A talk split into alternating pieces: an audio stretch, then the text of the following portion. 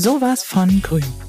Dein Podcast zu allen Themen rund um Nachhaltigkeit und einen grünen Lebensstil. Wir wollen wissen, wie leben wir wirklich nachhaltiger? Wie und wo fangen wir eigentlich an und was kann ich als Einzelner tun, um wirklich etwas zu bewegen?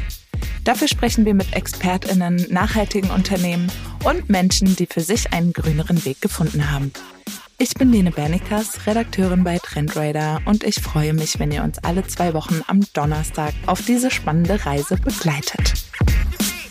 Ja, hallo und herzlich willkommen zu einer neuen Folge Sowas von Grün.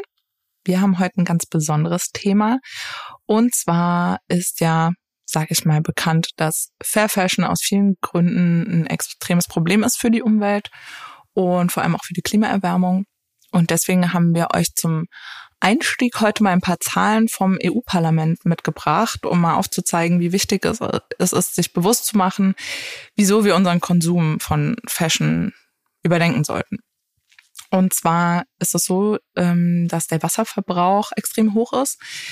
Beispielsweise für ein einziges neu produziertes T-Shirt werden über 2700 Liter Wasser verbraucht. Also für ein ganz normales T-Shirt aus Baumwolle jetzt als Beispiel. Und damit man das einordnen kann, weil ich sag mal, die Anzahl an Litern sagt einem vielleicht im ersten Moment nicht so viel. Das ist so viel Wasser, wie eine Person in zweieinhalb Jahren durchschnittlich trinkt. Dann haben wir die äh, CO2-Emissionen. Da sind die Schätzungen zufolge ähm, zehn Prozent der weltweiten CO2-Emissionen werden von der Modebranche ausgestoßen, also produziert. Und das ist im Vergleich mehr als die internationale Luftfahrt und die Seeschifffahrt zusammen. Also dann wirklich äh, lohnt es sich auf jeden Fall da mal ein äh, Auge drauf zu werfen, was man da vielleicht ändern kann. Wir haben ja auch schon in der vergangenen Folge über Textilabfälle gesprochen, dass äh, sehr viele Retouren eben, ähm, wo die Unternehmen das nicht weiter verwerten können, dass die Klamotten einfach verbrennen, ähm, was ja eben ja viel viel stärkere Auswirkungen noch auf die Umwelt hat, die wir gerade jetzt vielleicht gar nicht so wahrnehmen. Genau, da könnt ihr gerne auch noch mal reinhören. Da gibt's auch den einen oder an, äh, anderen Ansatz von äh, hat schon Patch, den Startup. Hört da gern auf jeden Fall mal rein. Vor dem Hintergrund der ganzen Zahlen ist es wahrscheinlich sinnvoll, sich dann eben den Konsum mal bewusst zu werden. Manchmal möchte man aber natürlich schon ein neues Kleidungsstück mal im Kleiderschrank haben oder man hat einen besonderen Anlass. Und da kann Secondhand zum Beispiel sinnvoll sein. Und ja, über das Thema Secondhand, Vintage und Upcycling spreche ich heute mit der lieben Julia von Jovius Vintage.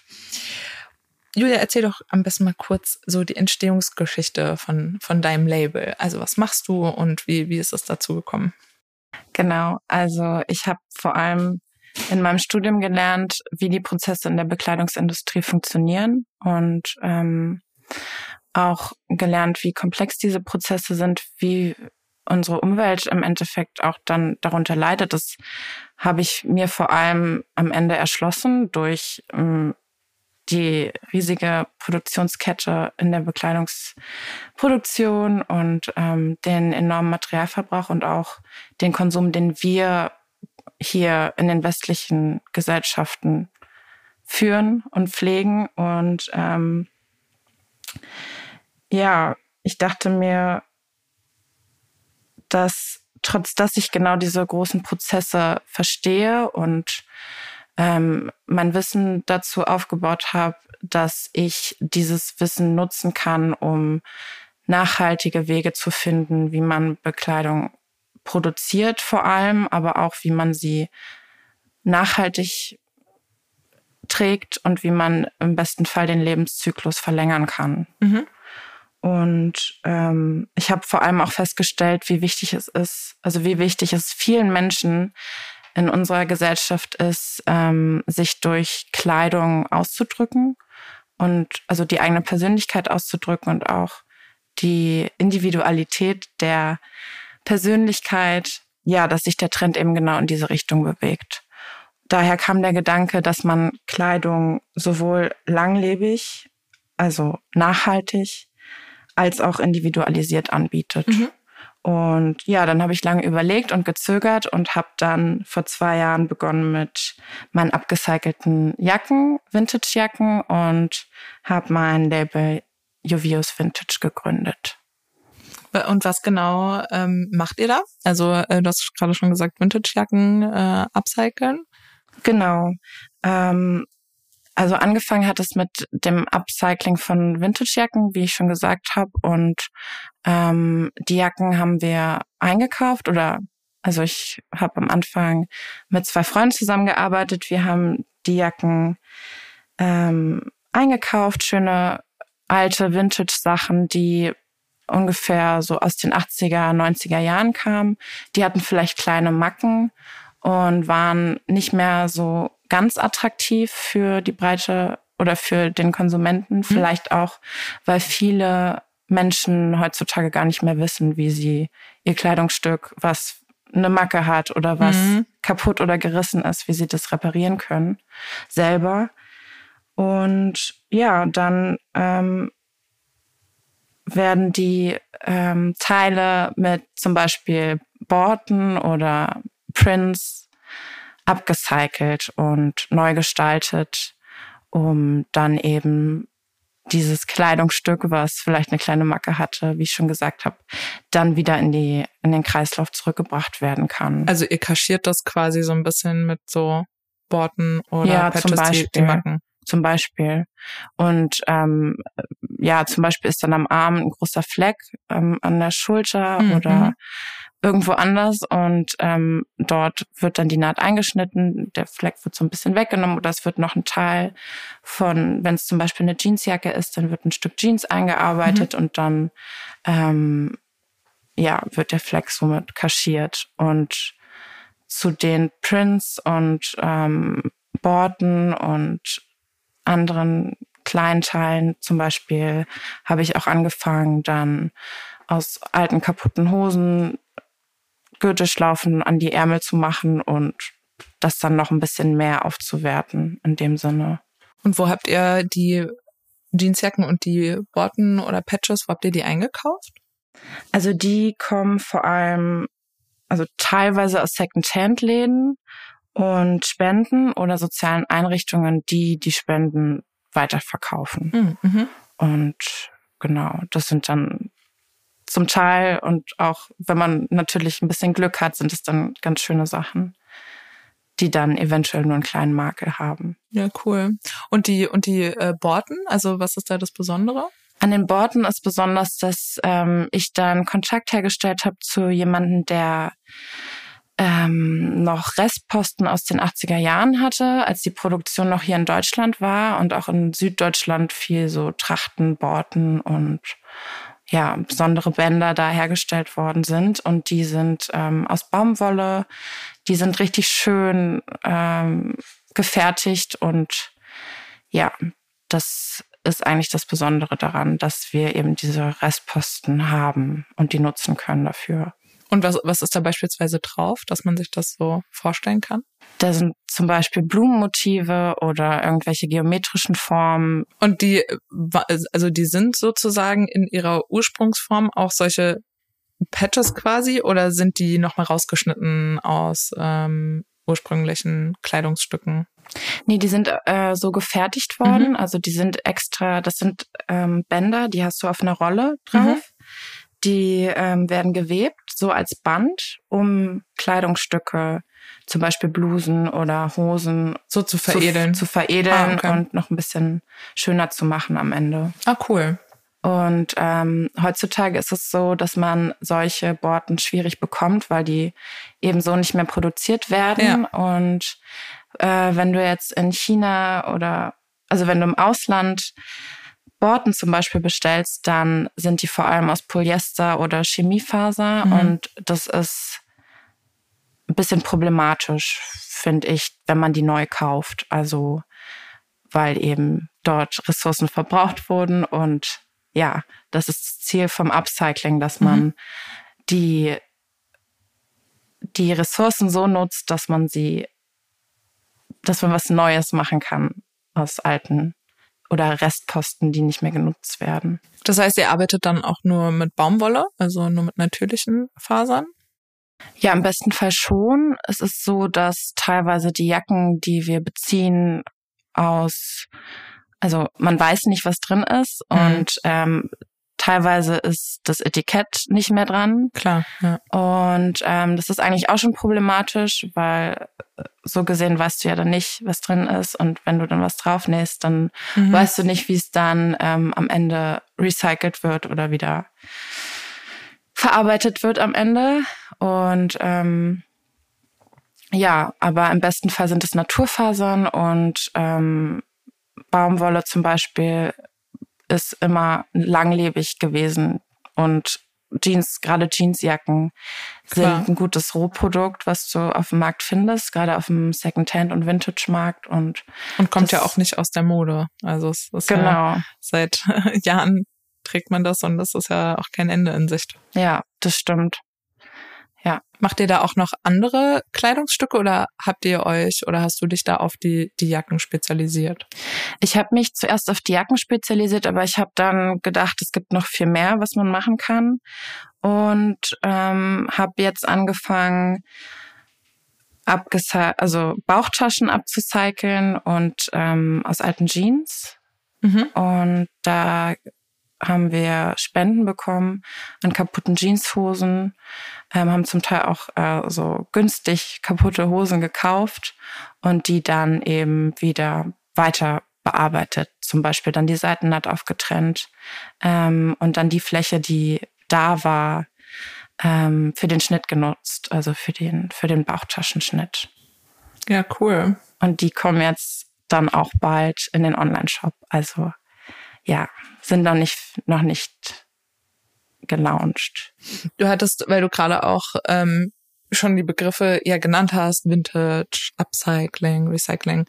Kannst du da vielleicht für die HörerInnen nochmal erklären, was sich genau dahinter verbirgt? Also was genau ist Upcycling? Wie unterscheidet sich das von Recycling? Was genau ist Vintage? Was ist hm. Secondhand? Ja, also erstmal sind es sehr große Begriffe. Also vor allem Vintage ist ein sehr großer Begriff, weil ähm, unter Vintage verstehe ich jetzt zum Beispiel eher eigentlich alles, was älter ist als ich. Mhm. Oder also in dem Sinne. Und ähm, viele sagen, äh, viele untergliedern das nochmal in ähm, verschiedene Unterkategorien, aber für mich ist Vintage oder allgemein kann man sagen, Vintage ist alles, was bis zu den 80er Jahren mhm. produziert wurde. Upcycling bedeutet, dass man ausgedienten Produkten ein neues Leben gibt oder die äh, den Lebenszyklus, sage ich mal, verlängert, ähm, indem man die Produkte, die bereits produziert werden, wieder aufwertet. Mhm. Ja, oft ist es dann so, dass man die Produkte, die bereits produziert werden, für andere Zwecke verwendet. Und ähm, ja, im besten Fall findet dann eine Aufwertung des Produktes statt. Daher kommt dann das Wort ab und mhm. der Rest ist dann Recycling. Und Recycling bedeutet, dass man die Rohstoffe für die Wiederverwendung quasi neu aufbereitet. Also, mhm. dass man das Produkt in seine Einzelteile zerlegt, in seinen Grundbausteine. Und die wiederum dann, dann ja. verwertet. Mhm. Genau. Ja, so bewusst äh, habe ich mich da mit den Formulierungen auch noch nicht auseinandergesetzt. Auf jeden Fall super. Ja, man benutzt es auch, die Wörter benutzt man teilweise so ähm, ja, synonym. Ja, ja, auch so einfach, Voll. ohne wirklich darüber nachzudenken. Ja. Und ja, es ist, gibt auch viele Missverständnisse in dem Bereich. Was ich auch, glaube ich, gelesen hatte, wenn man ja auch oft sagt, also weil du zum Beispiel 80er Jahre sagst oder jetzt 90er oder so, sagt man ja oft, äh, das ist Retro, aber das ist ja quasi neue Ware, die auf alt gemacht ist quasi. Also um das auch nochmal von Vintage so zu unterscheiden. Ich weiß jetzt nicht, ob das, ähm, also habe ich mir auch noch nie so bewusst gemacht, dass das, äh, was das eigentlich äh, bedeutet. Ja. Ähm, aber bei euch geht es ja wirklich um wirklich alte Sachen, die ähm, denen einfach äh, neues Leben eingehaucht wird. Ich kann mir vorstellen, genau. dass das auch bestimmt äh, total spannend ist, sich einfach mit solchen Kleidungsstücken auseinanderzusetzen, die es ja schon so viele Jahre irgendwie gibt und die genau. ja auch irgendwie eine Geschichte haben vielleicht. Äh, ja. Äh, weißt du da ab und zu mal, wo das herkommt oder ist mhm. das so ähm, immer ganz äh, ein Geheimnis? Mm, das ist tatsächlich nicht so einfach zurückzuverfolgen. Also ähm, die Teile wurden, also die Vintage-Teile wurden dann mal natürlich getragen und dann waren sie lange im Kleiderschrank und wurden dann entweder in die Kleiderspender gebracht oder gespendet. Klar, man sieht, wo die produziert wurden, oft. Mhm. Also, und auch wie ich schon meinte, oft sieht man nicht, wie sie produziert wurden, weil zum Beispiel das Etikett fehlt. Und ähm, wenn das Etikett da ist, dann kann man es eigentlich also sagen. Aber jetzt, wenn du einkaufst, ist es nicht so einfach. Du kannst nicht sagen, ja, die waren in dem mhm. bei den Menschen, die waren in dem Container und das ist auch nicht so einfach tatsächlich. Ja, die Schwierigkeit bei der Beschaffung von Vintage-Kleidung ist vor allem, dass ähm, die Gefahr besteht, dass man den illegalen, also das illegale Geschäft mit mhm. Kleidern unterstützt, mhm. also die illegale Kleidersammlung, die den Weiterverkauf. Und das ist vor allem, kommt auf kommt vor allem daher, dass, ähm, wie vielleicht einige von euch schon gehört haben, dass die Kleidercontainer teilweise illegal aufgestellt werden, mhm. ähm, wo man nicht weiß, wem die gehören. Es steht kein Etikett drauf, man kann das nicht nachverfolgen und viele Menschen sehen das dann oder viele Leute denken, das kommt in einer gemeinnützige Organisation die Kleidung, die sie dort abgeben und die wird dann aber illegal sortiert, gesammelt und dann weiterverkauft. Mhm. Ist das und nicht auch so, dass das dann ähm, irgendwie nach, nach Afrika oder so dann verschifft wird, was ja dann auch immer eine enorme, ähm, ja, ein enormer Energieaufwand ist und ja, von einfach, äh, ja, ja. Waren, also du weißt einfach gar nicht, dass das mit deinen Klamotten dann passiert. Du denkst dann, das kommt irgendwie zu denen, die es benötigen, aber das ist dann äh, oft nicht so der Fall. Weißt du da zufällig, worauf man achten kann äh, bei den bei den Kleidercontainern oder äh, anders gefragt, wenn ich jetzt Kleidung habe, wo ich sage, okay, die ist noch gut, aber ich brauche die vielleicht nicht mehr. Hm wo gebe ich das denn am besten hin? Das ist so eine Frage, die ich mir oft stelle. Was ist denn wirklich ja. so am nachhaltigsten? Ja. Ähm, kannst ja auch vielleicht nochmal erklären, wie das zum Beispiel bei euch läuft, was mhm. ihr für, für äh, Stücke annehmt und wie ich jetzt zum Beispiel mit meinen aussortierten äh, Sachen umgehen kann. Also was da wirklich also was da wirklich sinnvoll und nachhaltig ist. Das war auch das, was ich als letztes als Rat mitgeben wollte. Ach so, ja. Kannst du auch gerne jetzt schon äh, ja. sagen. Also ähm, erstmal zu deiner ersten Frage. Es geht, oder es geht auf jeden Fall viel nach Afrika immer noch. Ähm, also ein großer Teil auf jeden Fall, weil wir auch einfach zu viele Kleiderspenden haben in Deutschland oder zu viel einfach Überfluss an Kleidung, gebrauchter Kleidung.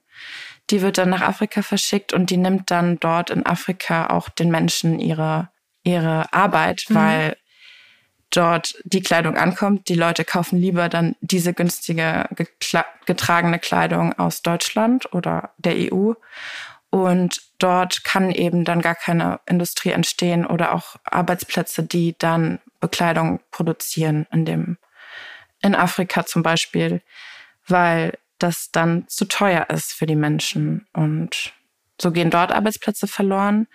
Und wie du sagst, der weite Weg ist ein großes Thema. Die Transportwege, Kosten, das ist eigentlich mit der größte Umweltverschmutzungsfaktor, sage ja. ich mal, den es gibt. Was jede von euch tun kann, wenn sie Kleidung hat, die sie los oder die er sie loswerden will, dann ähm, ist es vor allem wichtig, dass wenn man zum zur Altkleiderspende geht, dass man darauf achtet, was ist das für ein Container, was steht da drauf, ist klar, von wem dieser Container stammt. Also ist dann Etikett mit Firma XY kommt aus, bla bla.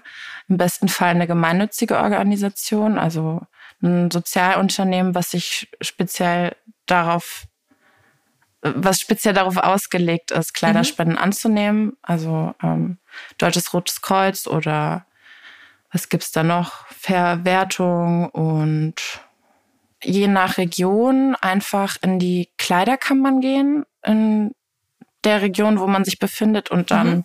ähm, dort die Kleiderspenden persönlich abgeben, weil das, das finde ich immer am besten, weil man sieht dann gleich, wo das landet. Man kann da auch, also bei vielen ist es so, die haben dann irgendwie auch so einen kleinen Bereich, wo man reingehen kann und sich das mal angucken kann, was die cool. da machen. Und da kann man sicher auch fragen, was so benötigt wird. Ne, das ist ja, ja oft auch genau. so, dass ähm, äh, schätze ich jetzt mal viel T-Shirts oder sowas vielleicht äh, da landen, aber die brauchen vielleicht eher dicke Winterjacken hm. oder äh, Schuhe oder sowas, was man vielleicht ähm, dann daran anpassen kann, ob man ja. gucken kann, habe ich da vielleicht irgendwas, was ich eh nicht anziehe, was vielleicht jemand anders besser gebrauchen kann.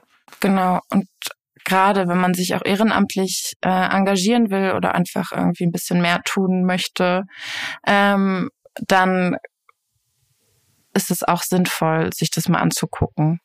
Und dann kann man sich auch umhören bei Freunden oder Familie und mal sagen, hey du, die hier bei uns im Ort, die brauchen das und das bei der, bei mhm. der Kleiderkammer. Und dann einfach so ein bisschen sharen und connecten mit anderen.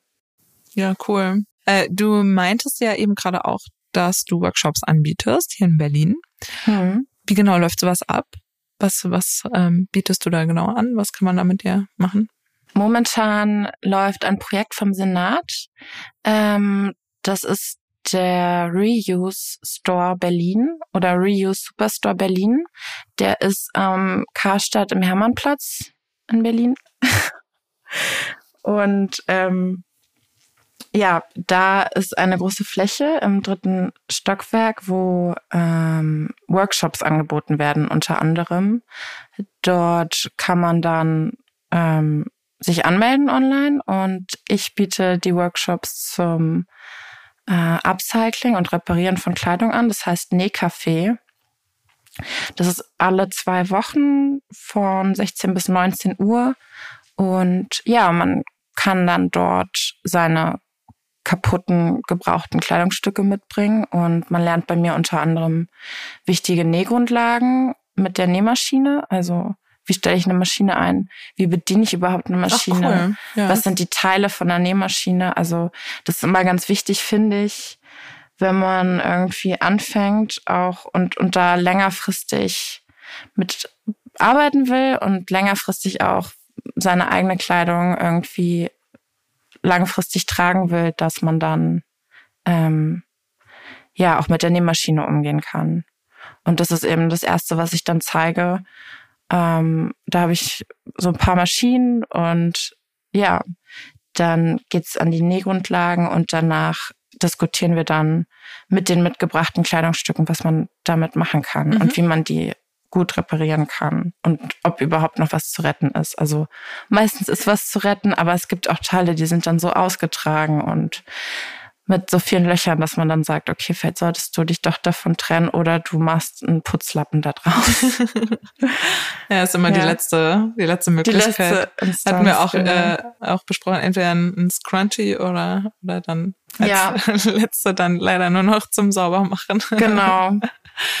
Ja. ja. cool. Klingt auf jeden Fall mega spannend. Äh, packen wir euch auch mal in die, in die Show Notes. Also, da hast du mich jetzt auf jeden Fall auch äh, neugierig gemacht. Ähm, ja.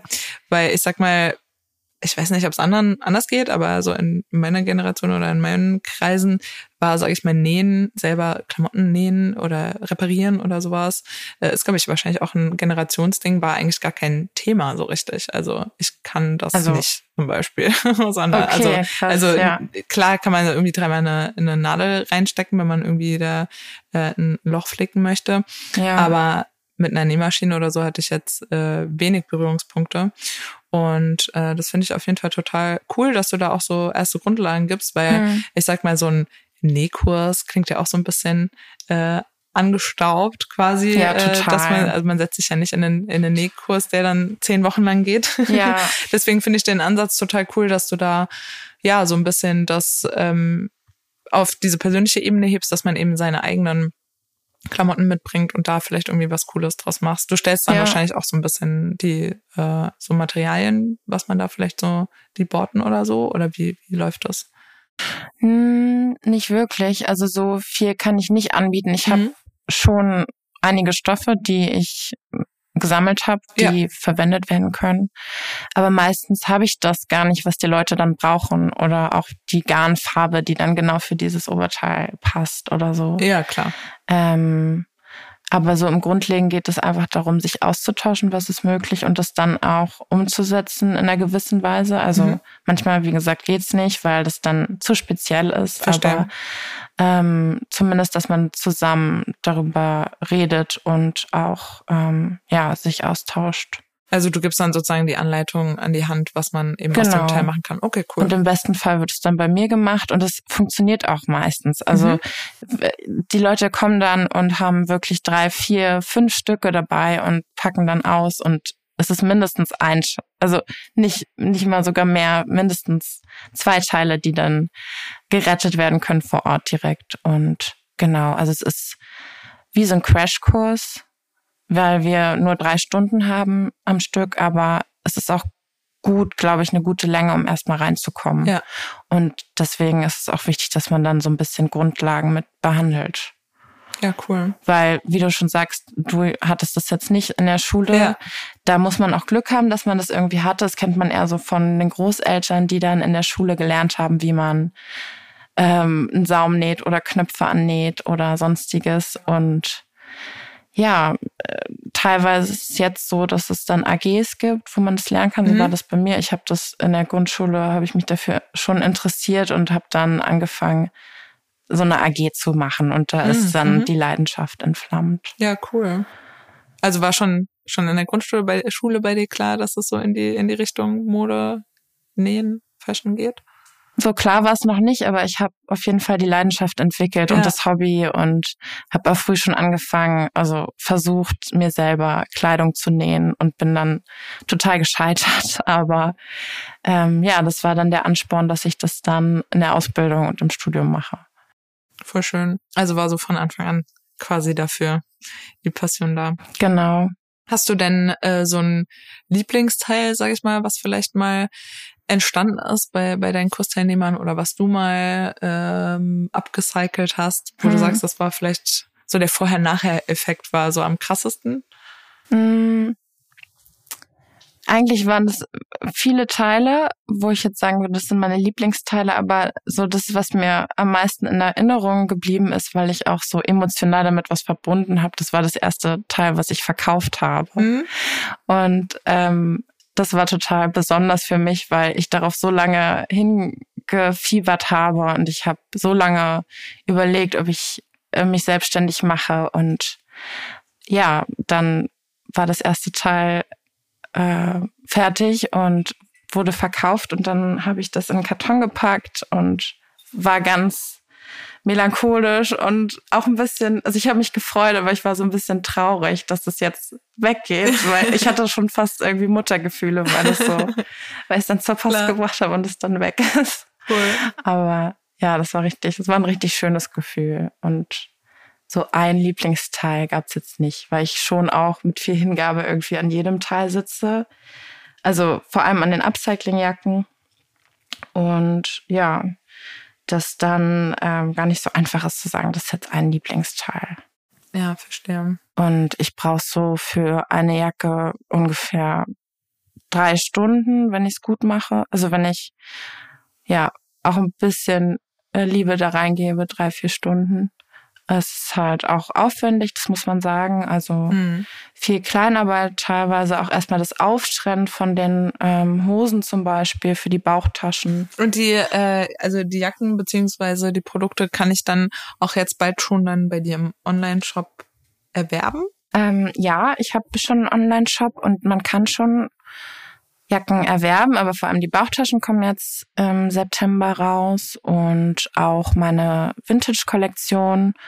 Ähm, das sind dann besondere Vintage-Teile aus den 80ern, 70ern teilweise. Also ja, die kommen jetzt auch im September raus. Und das ist für mich auch nochmal ganz aufregend, weil das auch so eine Leidenschaft von mir einfach, ja, Vintage besondere Teile und mhm. es liegt vor allem daran, das wollte ich dir auch vorhin noch sagen, ja. dass ähm, die einfach nochmal ganz anders verarbeitet sind und man sieht, mhm. dass da wirklich Qualität das Qualitätsware, dass das wirklich das gemacht, ja. um zu halten und viele Sachen.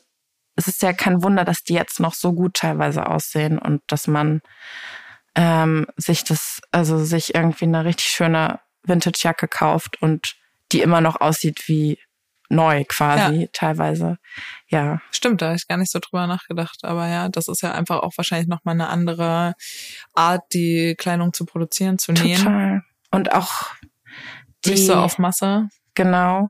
Oder doch, es war ja schon auch, also die Industrie war ja damals schon groß und Ja, sie wurde auch ja, schnell groß, das muss man sagen. Aber ähm, die einfach dieses, also irgendwie, ich weiß auch gar nicht, woran es liegt. Mhm. Ich habe das Gefühl, die Baumwolle war damals besser. Und es ist auch so, weil der Boden jetzt teilweise so über, also Mhm. über überarbeitet ist, sage ich mal, dass ähm, dort die Baumwolle gar nicht mehr gut wachsen kann und auch viele Chemikalien noch im Boden sind. Und ähm, ja, aber auch einfach die Verarbeitung. Ähm, das sieht man dann, wenn man sich damit auskennt und ähm, ja, dadurch kam auch immer mehr die Leidenschaft dafür. Und meine Lehrerin in der Ausbildung meinte auch immer, ja, guck dir die Teile, also die Kleidung an, die die Leute tragen und ja, so den Vergleich zu haben und auch so das, das dann zu sehen, wie das gemacht wurde und Mhm. genäht wurde, das ist auch schön. Ja, auf jeden Fall. Du gehst wahrscheinlich, also du gehst wahrscheinlich auch viel Secondhand shoppen oder äh, trägst vielleicht auch deine, deine eigenen Sachen. Kaufst du überhaupt was neu? Also ich sag mal jetzt so von Ja, Standard äh, Klamotten. also ich gehe tatsächlich eigentlich ausschließlich Secondhand kaufen. Ähm, und was ich neu kaufe, sind dann ja Unterwäsche, Socken, so Basics, die ja, die schwierig sind auch Klar. zu, Mhm. bez- zu kaufen dann Ja. gebraucht oder ja, irgendwie. Äh, ich habe auch gehört, dass äh, viele Leute ein Problem damit haben, Vintage oder Secondhand zu kaufen, weil sie ähm, das nicht mögen, dass die schon mal getragen wurden. Also dass die bereits jemand anderes anhatte. Das Mhm. ist so, das scheint für viele auch teilweise ein Problem zu sein, Mhm. wo, ja, also muss man auch sehen. Und Habe ich auch schon mal gehört. Ja, kann ich so bedingt nur nachvollziehen. Ich weil kann das- sag mal, ja, ist ja mehrfach dadurch wahrscheinlich auch schon gewaschen worden. Was ich natürlich ver ver verstehe, ist, ähm, was mir letztens aufgefallen ist, weil ich mal bei am Humana vorbeigelaufen bin. Es hat natürlich, Secondhand-Shops haben natürlich so einen gewissen Geruch oder Mhm. so, ne, so was Mhm. man kennt, einfach so nach Keller oder Dachboden. ja, Oder, total. ähm, kann ich verstehen, dass man das vielleicht, äh, dass das vielleicht auf einige Ja. Menschen vielleicht abschreckend wirkt, aber ich sag mir, die Sachen an sich, die man, äh, also immer wenn ich was Secondhand geholt habe, hat das ne- nicht so gerochen, wie es in dem Laden Hm. riecht. Ja. Äh, deswegen Ja, äh, glaube ich, kann man da vielleicht dem einen oder anderen da auch die, die Angst nehmen. Ähm, Ja. Weil es halt wirklich, ich weiß nicht, wie du das siehst oder was du da vielleicht auch im Studium hattest. Es ist ja schon eine der nachhaltigsten äh, Möglichkeiten, Kleidung zu konsumieren.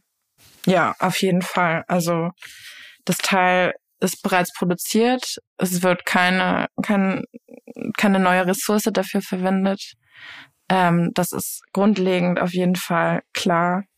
Und ähm, ja, man muss, wie gesagt, nur darauf achten, woher kommt die Kleidung, die, also, also ja, sich fragen, woher kommt die Kleidung und ähm, das ist ja auch bei den Vintage-Sachen so, wie ich schon meinte, mit der Altkleiderspende, dass Ja. dann da auch illegale Geschäfte unterstützt werden können und das ist auch wieder ein komplexes Mhm. Thema und da gehört auch wieder viel mehr dazu, aber grundlegend ist es nachhaltiger.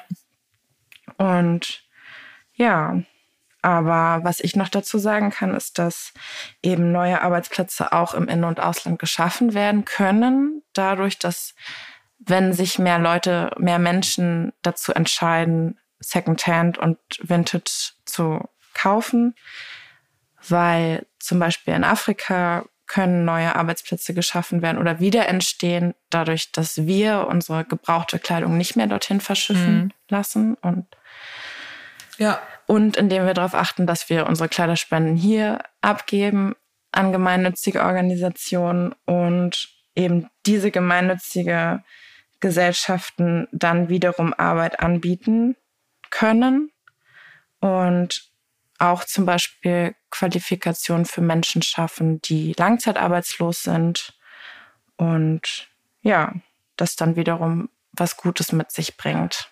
Ja, cool. Dann, wenn du magst, können wir ja zum Abschluss noch unsere drei Nachhaltigkeitstipps so für den, für den Alltag, für den Hörer starten. Du hattest ja einen schon gesagt, dass man eben darauf achten sollte, wo man quasi Kleiderspenden hingibt, dass man genau. da sicher geht, dass die seriös sind, dass man da keine dubiosen ähm, Machenschaften unterstützt. Hm. Hast du denn noch andere Tipps, die man so im Alltag vielleicht umsetzen kann, was das Thema Fast Fashion oder eben Slow Fashion angeht?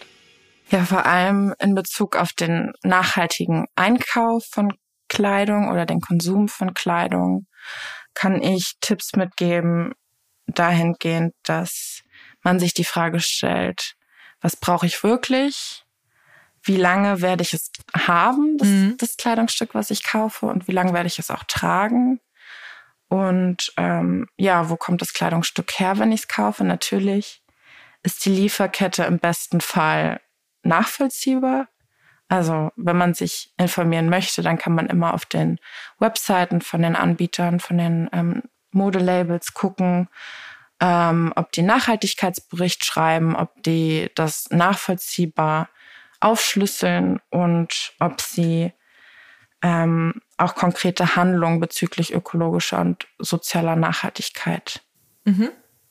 ja verfolgen verfolgen und ähm, ja machen ähm, dann auch das Material natürlich. Ist das Material kritisch und oder ähm, findet Tierleid statt in dem Zusammenhang, gerade bei Leder und so weiter. Da sollte man mhm. auch darauf achten, dass man es nicht überstrapaziert und nicht jetzt alles aus Leder kauft. Ist klar, es ist ein tolles Produkt und gut warmhaltend und so weiter in dem Kontext, aber ja, es ist eben auch problematisch, wo es herkommt und so. Ja. Dann danke dir, Julia. Wir verlinken euch auf jeden Fall alles äh, Wichtige in den Show Notes. Hast du noch was auf dem Herzen? Ich habe tatsächlich nichts mehr auf dem Herzen. Ich danke dir auf jeden Fall, dass ich dabei sein durfte und dass du dir Zeit genommen hast. Und ja, danke dir für deine Zeit. Bin gespannt, wie es weitergeht bei euch. Alles klar, dann würde ich sagen, wenn du sowas von Grün noch nicht abonniert haben solltest, freuen wir uns sehr, wenn du diesen Podcast auf der Plattform deiner Wahl abonnierst. Und in zwei Wochen geht's hier wieder mit weiteren spannenden Themen weiter. Wir wünschen dir bis dahin eine schöne Zeit und bis zum nächsten Mal.